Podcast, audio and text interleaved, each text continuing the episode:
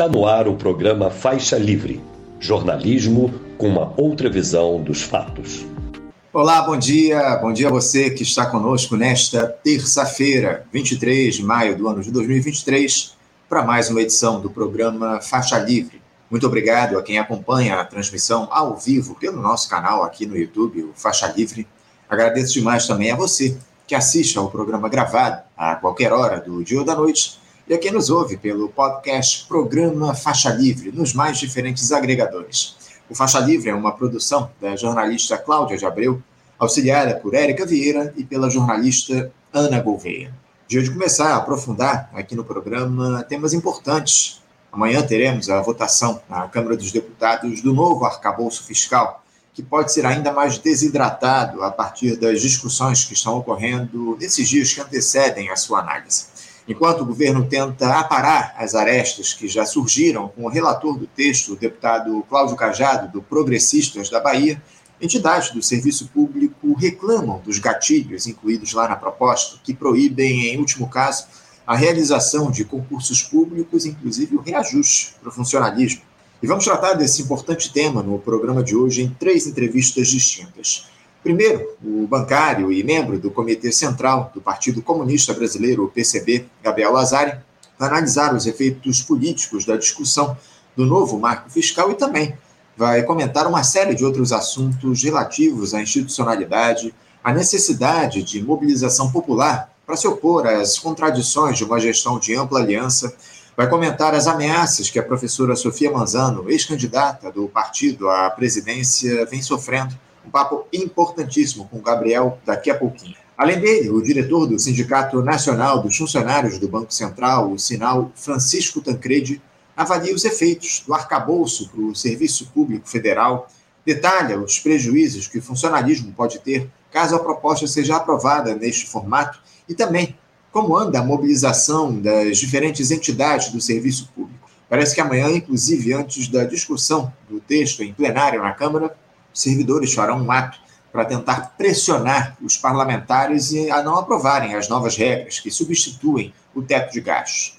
Também vamos tratar dessa questão hoje sobre o aspecto econômico, em um papo com o professor de Economia da Universidade Federal Fluminense, a UF, Marcelo Carcanholo.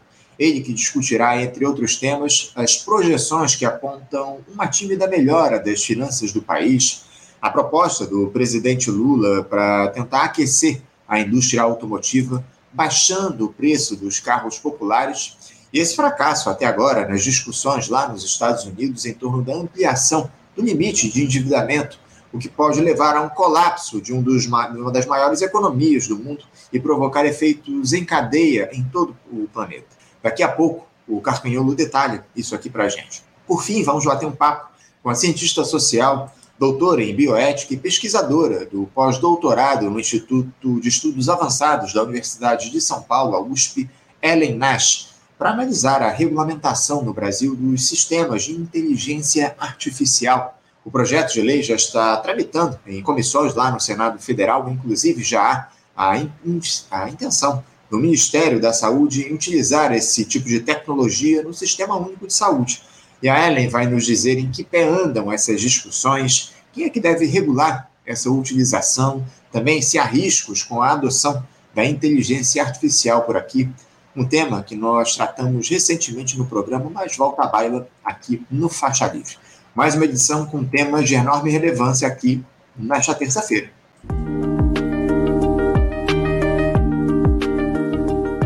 E eu começo o programa saudando do outro lado da tela o bancário e membro do Comitê Central do Partido Comunista Brasileiro, PCB, Gabriel Lazari. Gabriel Lazari, bom dia. Bom dia, Anderson. Bom dia quem nos escuta, nos vê. Estamos aí.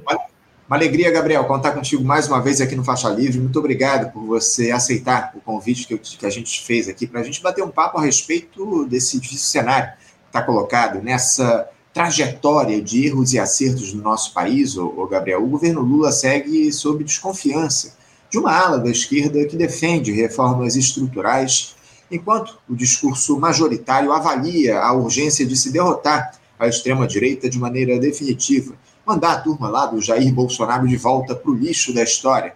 Não por acaso foi construída essa gestão de grande aliança.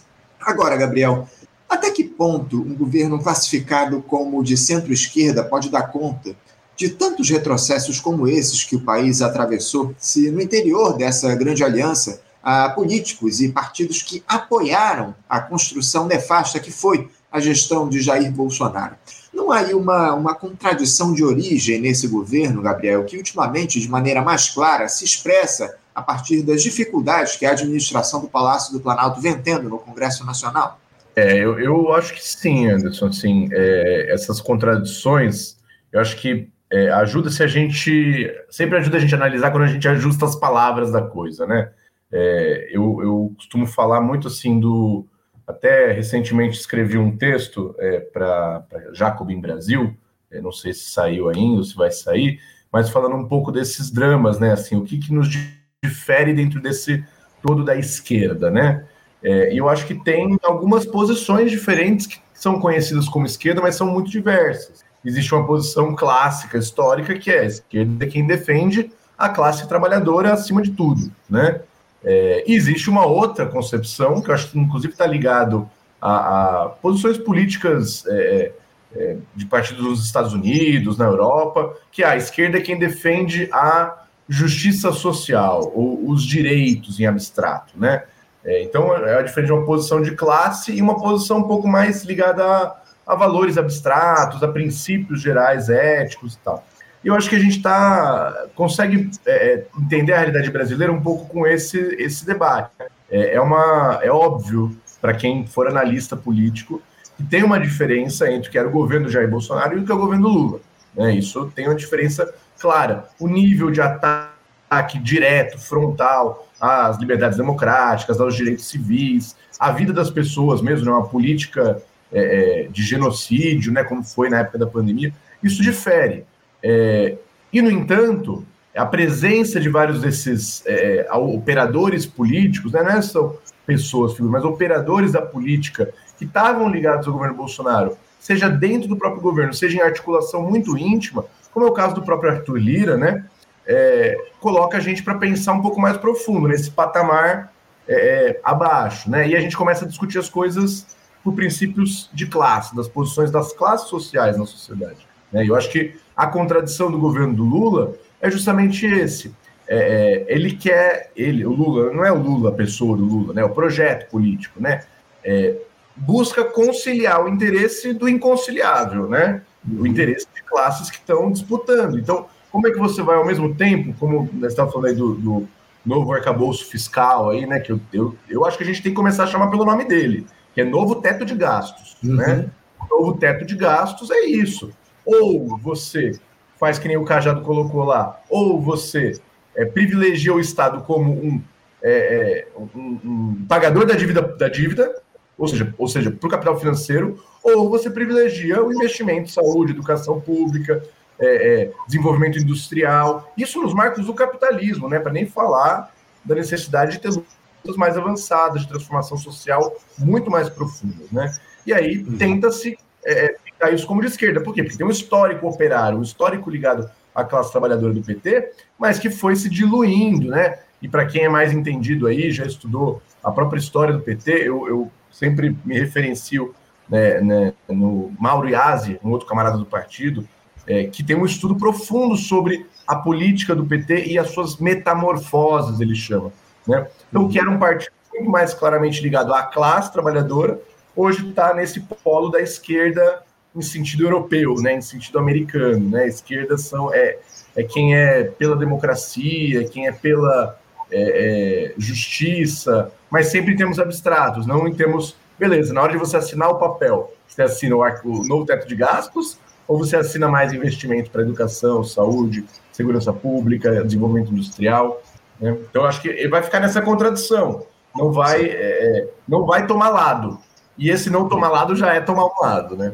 É, não tem dúvida. Essa é que é a grande questão, né? Quando você não toma uma posição, automaticamente você se coloca em, uma, em um lugar aí nessa disputa. Você falou do professor Mauro Iaz, ele que é comentarista histórico nosso aqui no Faixa Livre, está sempre dialogando conosco aqui no programa. Uma grande alegria sempre conversar com ele. Agora, o, o Gabriel, diante aí desse problema, digamos assim, na estrutura do governo Lula, me parece que a única alternativa possível, ainda mais para um político conciliador como é o petista, é a mobilização popular para pressioná-lo por mudanças. Só que o povo ele segue aí muito desorganizado. Boa parte dos movimentos sociais, dos próprios sindicatos, foram capturados por estruturas partidárias.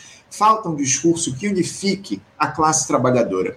Eu tenho escutado, Gabriel, muitos diagnósticos aqui no programa a respeito de como seria possível mobilizar a classe trabalhadora nesse momento histórico, e eu não vou deixar de questionar a respeito disso também. A partir de uma lógica, o Gabriel, de retomada de direitos básicos, veja que eu, eu nem coloco aí em discussão uma estratégia revolucionária. Como é possível fazer com que se crie consciência da importância da mobilização popular para que haja mudanças efetivas da realidade do nosso país? Ó, eu, eu acho que tem algumas coisas, né? É, o primeiro ponto é, é, abordar a questão de frente, né? É, a gente pode lembrar como é que era 2016, logo pós-golpe, toda a discussão que começou ali já da reforma da Previdência, reforma trabalhista, novo ensino médio, tudo isso veio num pacotão, o tal do pacotão de maldades do Michel Temer. Uhum. É, e na época, como é que foi a reação? Né? É, apesar de ter tido muita fragilidade da esquerda, de um modo geral, né, da classe trabalhadora, de um modo geral, para enfrentar o processo de golpe, o processo de impeachment, a ponto de pará-lo, né? O momento subsequente a esse foi o momento em que muitas mobilizações foram construídas com muita unidade em torno de pautas muito muito óbvias, assim, muito concretas que atacavam a nossa classe.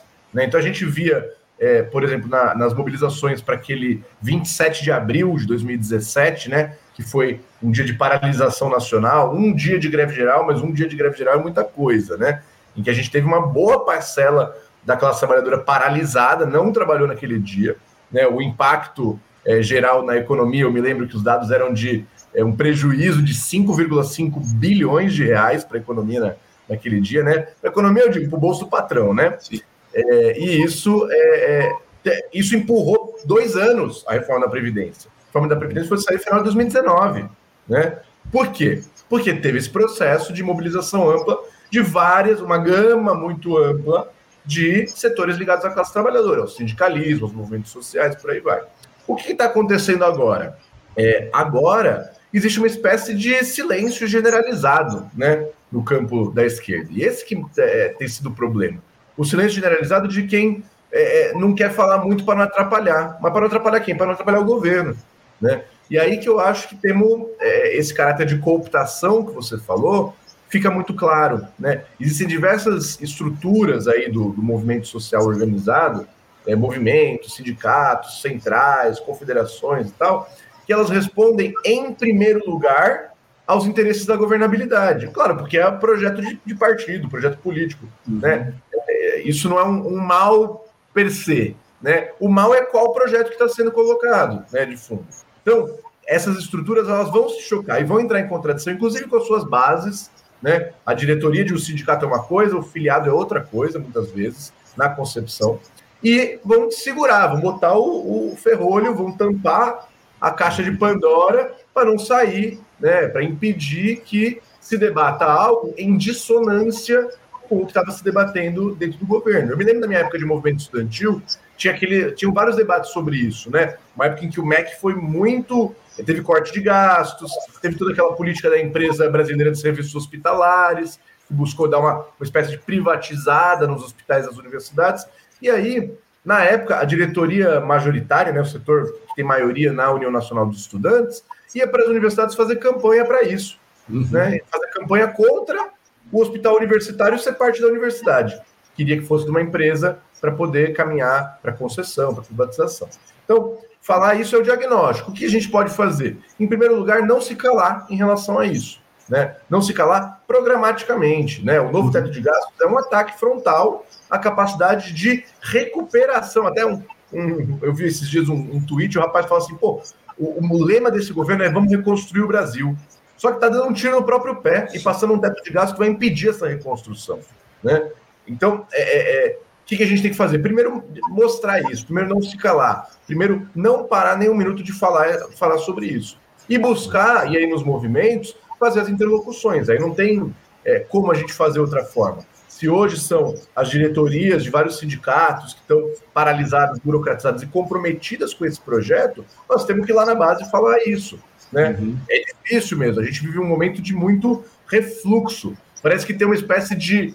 É, sabe aquele alívio de quando você chega do trabalho no final do dia e deita no sofá? Parece que essa é a ressaca que a classe trabalhadora está vivendo por ter vencido as eleições, né? Porque a gente derrotou o Bolsonaro nas eleições. Só que essa, essa ressaca precisa acabar. A gente precisa tomar uma água, tomar um engove e ir para a luta, porque é, sem esse trabalho sistemático de denúncia de cada uma das medidas anti-trabalhador que vai passar pelo governo, a gente não vai conseguir fazer nenhum tipo de avanço. A gente vai sofrer ataque atrás de ataque. E aí, para a extrema-direita novamente fazer um movimento, tomar a frente do processo, seja via Congresso, seja tentando um novo golpe, é, é prato cheio, porque você desestabilizou, você desmobilizou a classe trabalhadora, você tirou ela do contato com os instrumentos de luta dela. E aí vai ficar que nem na época do impeachment. Né? Como, como que não teve uma greve geral na época do impeachment? Porque tinha esse afastamento das bases. Porque um ano e meio antes, o Joaquim Levy tinha sido feito ministro da Fazenda e tinha botado um pacote de austeridade que cortou 8 bilhões de educação. Uhum. Né? Então, eu acho que essas posturas nossas, é, é, pela defesa dos direitos, elas têm que estar em primeiro plano. Como que algumas organizações vão querer conciliar isso com apoios críticos ou menos críticos ao governo? é outra história, né? Mas precisa ter clareza de que são pautas, programas, independente de quem estiver passando. Se fosse o Bolsonaro contra, com esse mesmo teto de gastos, a gente ia ser contra. Fosse o Temer, fosse o Lula, FHC, quem que fosse na ordem histórica, essa pauta é contra a nossa classe. A gente tem que combater em cada lugar que a gente tiver. Não, não há dúvidas, o, o Gabriel, em relação a essa necessidade de se combater essa pauta que está colocada. Agora, a grande questão é se há, de fato, interesse dessas estruturas partidárias de esquerda em combater toda essa questão. Porque você falou a respeito das mobilizações. Eu te confesso, o, Gabriel, que nem na época do Jair Bolsonaro nós tivemos aí, eu vi uma mobilização mais efetiva em torno da necessidade de se retomar direitos aqui no nosso país. Ou seja, essa ressaca que você comenta aqui no nosso programa, ela já vem de muito mais tempo, né? E isso se dá efetivamente a partir dessas organizações sociais que a gente citou, sindicatos, enfim, dessa, dos movimentos sociais que já, já há bastante tempo não se colocam em relação da realidade fática tá no, do nosso país. E é isso que me preocupa, né? Essa paralisia que não vem de, do início do governo Lula, ela já vem aí de, de mais tempo no nosso país. É, há uma solução para a gente fazer com que essa, essa sociedade volte a se movimentar, essas mobilizações voltem a acontecer depois de um período tão longo assim de paralisia? É, eu, eu acho que assim, solução, uma solução mágica não tem, né? Isso, infelizmente, ainda não inventaram passe de mágica na luta de classes. Mas o que a gente tem é o seguinte, é até assim, colocando alguma, alguma ponderação. É verdade, a gente tem uma ressaca histórica geral mas vamos lembrar que lá em 2021, no começo lá para março, abril, maio, é, a gente teve um novo ciclo de lutas, um novo ciclo de grandes movimentações, grandes mobilizações. Qual que era a pauta? Realidade fática, como você colocou. A vacina. Ela não tinha chegado, ela não estava em massa, estava tendo corrupção aberta em torno da compra das vacinas. E tudo isso foi o que permitiu a gente construir uma maioria social a ponto de no parlamento os caras terem feito uma CPI em torno da vacina, né? Os par... Eu não vou, né? Não sou daqueles que batem palma pro é, Renan Calheiros, né? Para assim, para esses figurões da política burguesa que se aproveitaram dessa onda para poder falar e, e, polemizar e fazer tipo no plenário do Congresso, né? É, mas eu acho que é, essas, essas ondas, apesar de que num todo a gente tem perdido posições dentro da luta de classes, a gente consegue ver que essas posições elas não são lineares. Elas são momentos de luta que são sofrem derrotas e não acumulam, né? E eu acho que um pouco o balanço que é, a gente tem discutido, enfim, é, é tem, tem esse fato. Em 2021 teve um grande ciclo de lutas muito forte começou, a contragosto dessas direções de sindicatos, a contragosto do que é a esquerda majoritária, né? É, o povo foi para a rua, todo mundo foi para a rua, inclusive esse setor da esquerda, mas logo em 2022, na virada, não, aí é ano de eleição. Ano de eleição é só campanha eleitoral. Então, foi essa subida e essa descida que fez a gente entrar na campanha eleitoral em desvantagem. Essa que é a realidade. Né? E toda essa campanha eleitoral, a política foi é, defensista porque a gente não tinha acumulado, não tinha povo na rua mobilizado. Pô, a campanha eleitoral é para ter manifestação na rua todo dia, né? Pelo fim da fome, combater a desigualdade, qualquer que seja a pauta, vamos debater programa. Mas o que acontece é, tudo isso foi levando a tal da tática do, do quietismo, né, que alguns falaram na época, a gente ter uma luta eleitoral, porque a eleição é uma luta, sair dela com vitória, né? Então, de novo, é esse movimento de ascenso e descenso. E a gente vive esse segundo descenso. Mas eu acho que a, a, a luta contra o governo do Jair Bolsonaro e do Mourão, que acho que vale sempre a pena lembrar, porque o cara é senador da República, ela é uma luta que ela não. não ela, ela vai ter. Ela foi muito forte, assim. Teve tsunami da educação, teve, é, não foi forte bastante para derrubar o governo? Não, não foi, isso é dado. Mas ela acumulou, tem toda uma geração de jovens que participaram desde mobilização lá em 2019 e era secundarista, hoje são universitários, entrando no mundo do trabalho, indo para o mundo sindical, e que tem alguma experiência, algum saldo organizativo desse processo, uhum. ainda com todas as contradições que foi o período da pandemia. Né? É, o que a gente precisa fazer é olhar da mesma forma, né? olhar para esse processo agora da mesma forma. Os ataques contra a classe trabalhadora estão vindo, estão vindo. Né? Como diz o, é, tem o Partido Comunista da Venezuela, que até vou aproveitar aqui o espaço para fazer uma saudação em solidariedade, né? Tá tendo uma tentativa de, de, criar um falso Partido Comunista da Venezuela por parte do governo lá. É, e aí eles tiveram um falso congresso do Partido Comunista no domingo, então eles prestaram solidariedade. E o Partido Comunista da Venezuela tem uma palavra de ordem que eu gosto muito. Ele diz, eles dizem assim: governe quem governe, os direitos se defendem. Né? Então, eu acho que é um pouco essa, é, é, essa a, o debate que nós temos que trazer para dentro do Brasil. Não, beleza. O governo Lula está aí, tem gente que tem confiança nele. Beleza. Estamos aqui para ser sectário com os trabalhadores que estão, é, com alguma forma, esperançosos. Com, né, vem de pô, quatro anos de Bolsonaro, uma pandemia no meio. Claro que as pessoas podem ficar esperançosas. Só que a gente precisa também, nesse processo, ir defendendo. Defender, pô, que a gente. Sabe, coisas que são mínimas, Anderson. Uma é, reforma trabalhista, para mim, é um. É, nossa, é uma facada no meu fígado toda vez que eu penso uhum. nela. Eu, com pouco está fazendo o governo, que é do Partido dos Trabalhadores, para poder reverter isso. E eu acho que é, o debate é esse. A gente vai precisar o tempo todo trabalhar em programa, né? Falar das pautas. O debate moral, o debate pessoal, quem que é quem, não sei quem é bandido isso é o de menos. O problema é projeto. A gente quer e como vai fazer. E como vai fazer isso? Não tem solução mágica? Não. Mas tem o nosso beabá, tem o ABC. Voltar para os nossos instrumentos de luta e disputar as pessoas, fazer panfletagem, fazer as mobilizações. Amanhã tem essa manifestação que você falou, né? Antes da Câmara, mas vai ter em vários lugares do Brasil também, né? Puxado pelo NASEF, Fórum Nacional dos Servidores Federais. Isso. É fundamental, não tem. O regime foi aprovado com caráter de urgência. Até o, o, o deputado do PSOL lá, o, o Tarcísio, né? Que Isso. foi quem é, criticou do Rio de Janeiro aí, né, seu conterrâneo. Conversou com a gente ontem aqui no programa.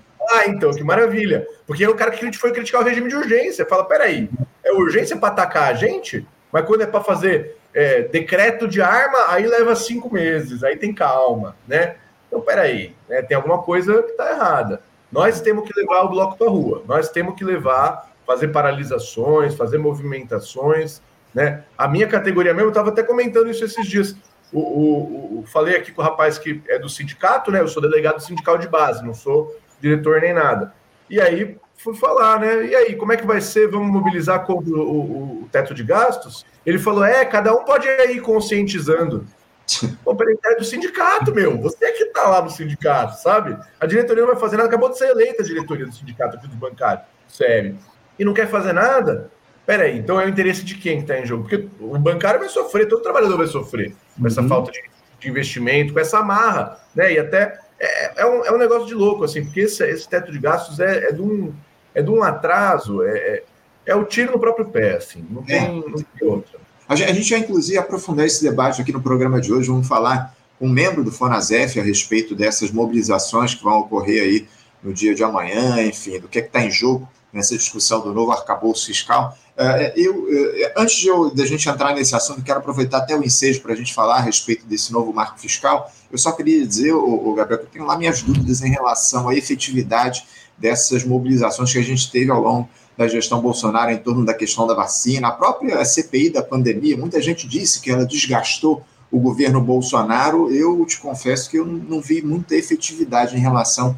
ao que aconteceu. É evidente que ela demonstrou todos os malfeitos da gestão, a irresponsabilidade desse governo negacionista que a gente teve, mas o, o fato é que, por, um detalhe, o Bolsonaro não foi reeleito presidente da República no ano passado. Enfim, de toda forma, fica aí o, o registro. Mas falando agora a respeito desse, desse novo arcabouço fiscal que vai ser votado aí, como você citou, em regime de urgência amanhã, lá na Câmara dos Deputados, essa, essa proposta aqui é trágica para os planos de recuperação econômica aqui do país, através dos investimentos públicos, né? Estabelece um novo garrote para os gastos da União, para os investimentos, na verdade, representa mais, o Gabriel, na tua avaliação, é, essa grande aliança que compõe o governo federal ou esse novo arcabouço simboliza o ideário do próprio Partido dos Trabalhadores na atualidade? Como é que você vê aí esse, essa proposta que foi enviada para o Congresso Nacional? Ó, eu acho que é, é o seguinte, é, eu acho que essa proposta ela tem uma certa continuidade com uma determinada hegemonia de ideias liberais que foram tomando conta do cenário brasileiro, político brasileiro, mas não só brasileiro, internacional, né? Sobre modelo de governança e gestão do Estado capitalista, né? É, esse, esse modus operandi de pensar, é, é, a, a, o fiscalismo, alguns chamam, né? O Gilberto Maringoni, né? Um grande companheiro aí, costuma usar muito esse termo. Fiscalismo, esse, essa ideia de que é, esse tripé macroeconômico neoliberal não pode ser revisto, é uma ideia que entranhou, né? Ela entranhou dentro do, do, do pensamento social, do pensamento econômico. Claro, não entranhou sozinha, né? Muita pressão acadêmica, muita pressão é, é, de meios de comunicação, né? Enfim, não, não vou aqui gastar saliva falando de quanto que a burguesia investiu para que esse tipo de ideário se tornasse aceito na sociedade brasileira e em outros países também, né? É, agora, se essa é difícil avaliar se essa se esse é o programa ideal do, do, do, do, Partido dos Trabalhadores, do PT, né? Não consigo avaliar isso. Se a gente vai ler lá os documentos do PT, vai ter uma coisa escrita. Se é, é, a gente for conversar com o Lula, ele vai falar uma coisa. Se for conversar com a Haddad, vai falar outra coisa. Se for conversar com o povo que militava no movimento estudantil comigo, do PT, que construía greve, que estava de vez em quando fazendo as coisas junto com a gente, vão falar uma terceira coisa né? Então, ou uma quarta coisa, né? Contando o programa. Mas eu acho que é, é o importante para a gente pensar esse teto é, é, não só o projeto, é claro, mas por que ele está sendo apresentado da forma como está sendo e o que isso revela daquele dilema da governabilidade que a gente tem, né? É, eu acho que parte do projeto estratégico do PT pensa uma governabilidade que ela envolve consensos com a burguesia, né?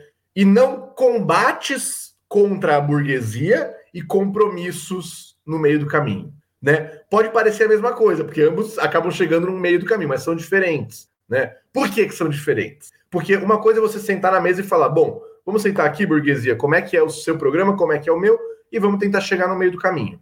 Outra coisa é você ir para a classe trabalhadora, você mobilizar as massas com o seu programa, você fazer agitação, você influenciar ideologicamente, você construir é, é, greve, paralisação, dar um saldo organizativo de consciência para a classe e depois chegar e falar, ó, oh, burguesia, eu tenho essa tropa aqui atrás de mim.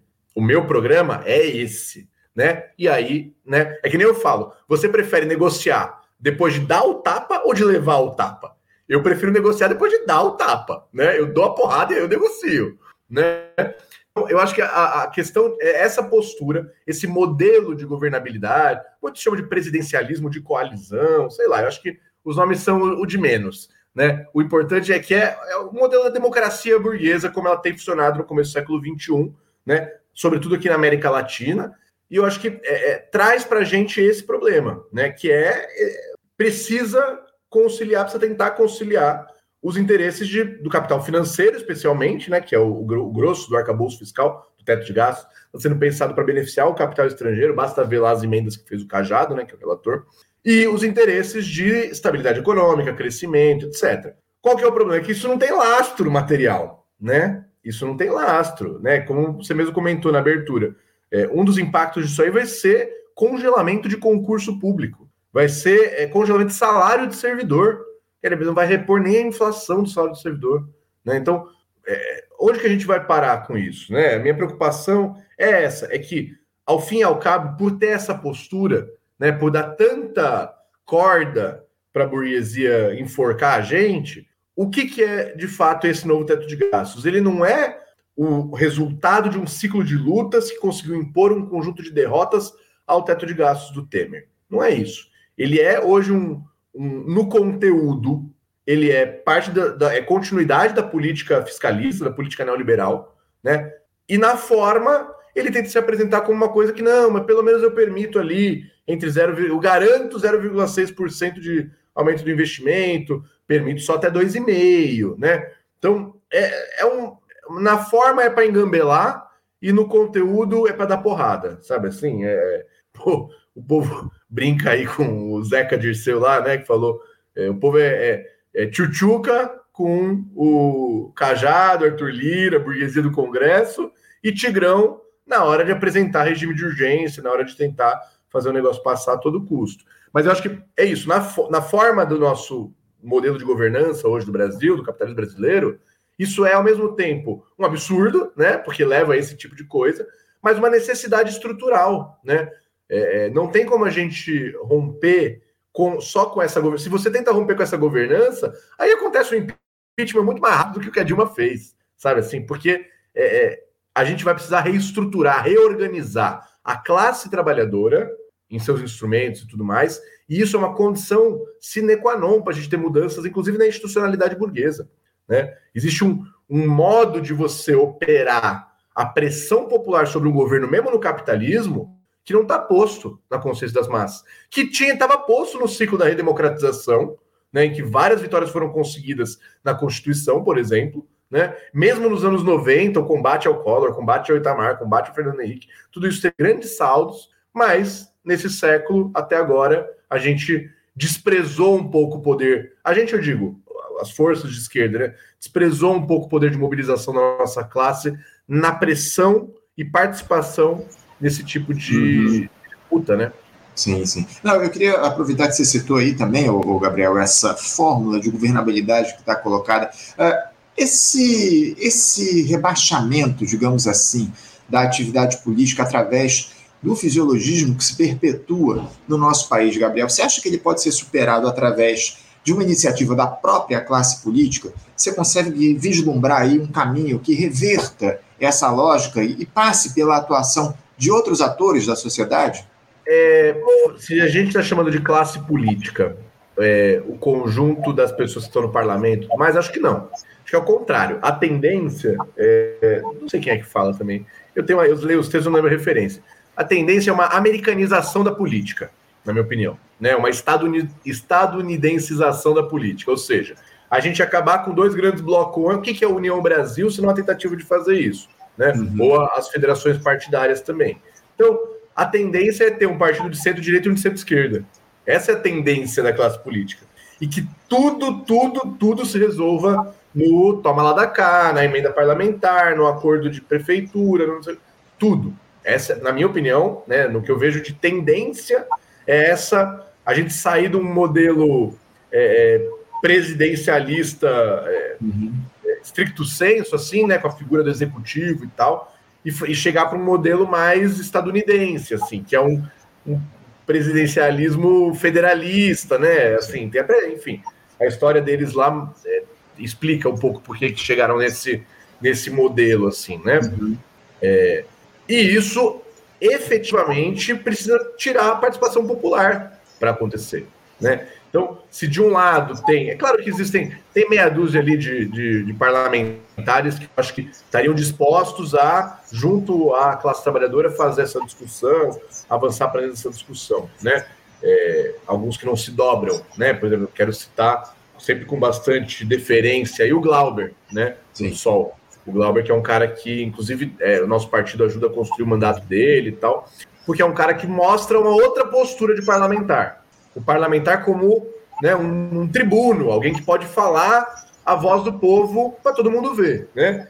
É, tenho lá também as diferenças com o Glauber e tal, mas acho que de postura, de modelo político, o cara presta um bom papel, né? É, mas isso não vai mudar. É, de cima para baixo. Né? Isso é algo que precisa vir de um movimento da classe trabalhadora de contestação desse processo, né? contestação dessas estruturas, contestação da institucionalidade em si, né? Porque é isso, é, é aquela coisa que o pessoal fala, né? Isso aí que está acontecendo é legal, por exemplo, as emendas parlamentares, né? Aquelas emendas, famoso orçamento secreto, né? Uhum. É legal? É. Sabe, do ponto de vista da lei, faz-se meia dúzia de ajuste, meia dúzia de emenda constitucional, virou legal, tá tudo bem. Sabe assim? Então, é, é esse é o modelo para o qual a gente está caminhando, um modelo em que isso se naturalize. Como no próprio Estados Unidos, o lobby é naturalizado, né? O que a gente chama de corrupção, lá a gente chama de lobby, é uma profissão, uhum. né? Quase regulamentada. É, e eu acho que aqui nós vamos precisar fazer essa discussão. É uma discussão de, de modelo de país, de modelo de gestão é, da sociedade. E, só que aí ela não consegue se descolar da discussão maior, que é do modelo de sociedade por da produção. Né? Não consegue se descolar da, da questão do próprio sistema. Né? Isso é uma necessidade objetiva do capitalismo brasileiro que a sua institucionalidade caminhe para esse lado. Né? Não é à toa o poder que o judiciário ganhou nos últimos anos, nos últimos 10 anos, o poder que o judiciário teve, né? foi alçado é, novamente a um poder da República, lembrando que é o único poder da República que não é eleito. Né?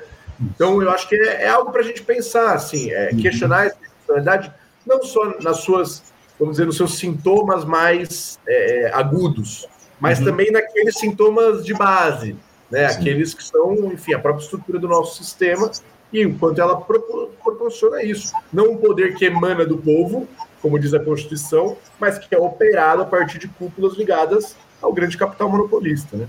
Exato, exato, muito bem observado. Agora, o, o, Gabriel, eu queria mudar de assunto porque ontem nós fomos aí surpreendidos, ontem à noite, né, com uma decisão lá do Conselho do Tribunal Regional Federal da Quarta Região, TRF4, que afastou o juiz Eduardo Apio da 13ª Vara Federal de Curitiba. Com isso, o magistrado ele deixa de ser o titular da Operação Lava Jato, lá no Paraná. A decisão atende a uma representação do desembargador federal Marcelo Malucelli, que afirmou que o filho dele, João Eduardo Barreto Malucelli, recebeu uma ligação telefônica com algumas ameaças. Vai lembrar que João Eduardo é sócio do ex-juiz Sérgio Moro. De acordo com o, o que. O, o, aliás, de acordo com essa decisão aí do Conselho do TRF4, há indícios de que o Apio teria feito esse telefonema para o filho do Marcelo Malucelli. O juiz vai ter 15 dias aí para apresentar a sua defesa. E isso se dá, o, Gabriel, justamente no momento em que o deputado caçado Deltan Dallagnol seria chamado a depor naquele caso envolvendo o advogado Rodrigo Tacla Duran, que é ex-advogado da Aldebrecht que pode desmascarar os malfeitos dessa dita operação anticorrupção de uma vez por todas. Como é que você avalia, Gabriel, esse afastamento do novo juiz da Lava Jato, Eduardo Apio, pelo TRF4? O que é que isso representa, Gabriel? É, eu, eu acho que tem uma série de, de movimentações que estão ocorrendo, e aí, para mencionar também junto à cassação do próprio Dallagnol, é, que dizem respeito a, ao que foi a Operação Lava Jato. Né?